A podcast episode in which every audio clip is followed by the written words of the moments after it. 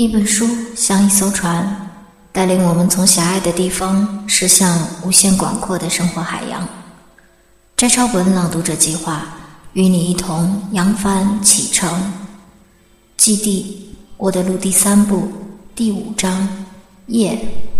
朗读者：木星三号。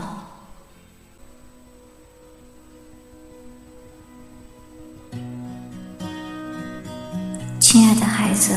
其实你从来都不孤独，请不要走，等等我，不要留下我一个人在这黑暗的。小焕，小焕，小焕，做噩梦了吗？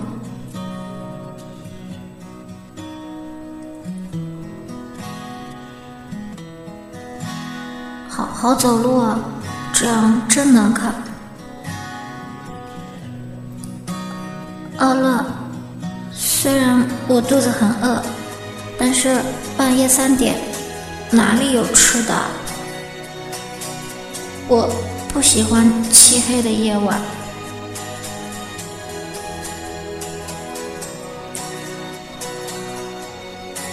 我经常一个人走夜路。在这个时候，城市的灯光都已经熄灭了，星星开始闪耀。无论多么炎热的季节，夜晚都有微微的寒意。空气好像澄清之后的水一样。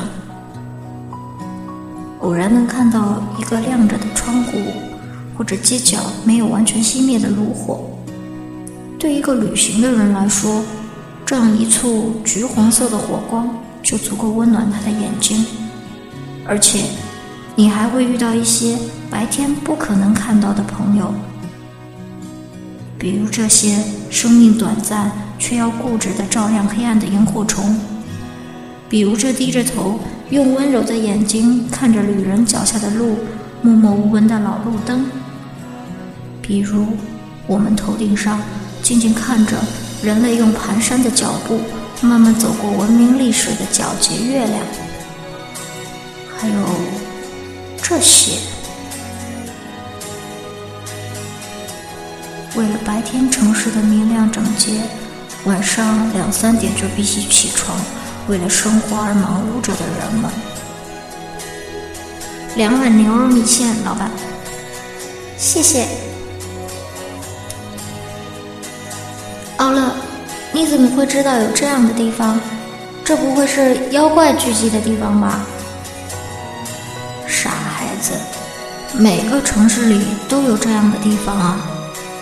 做生意的买卖人，他们半夜就必须去采购货物，天亮的时候就开始做生意。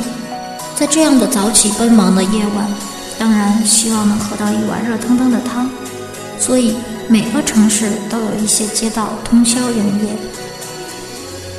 肚子饿的时候能吃上一碗牛肉米线，真是太幸福了。吃饱了之后就不会做噩梦啦。原来当你的梦神还得管饭。奥乐真伟大，不但把我从噩梦中唤醒，还能给我食物。天要亮了，我们吃早饭去。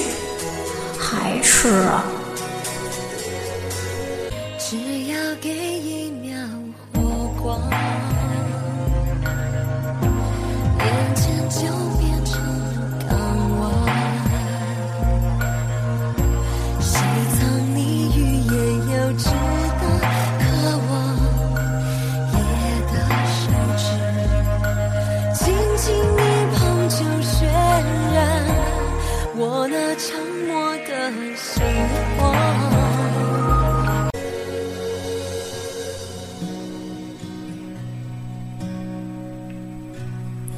子，当你从噩梦中惊醒，眼前只有黑暗，以为自己被抛弃在无尽的恐惧和孤独里时，请不要忘记，在每个城市你所能到达的地方，总有一处灯火通明。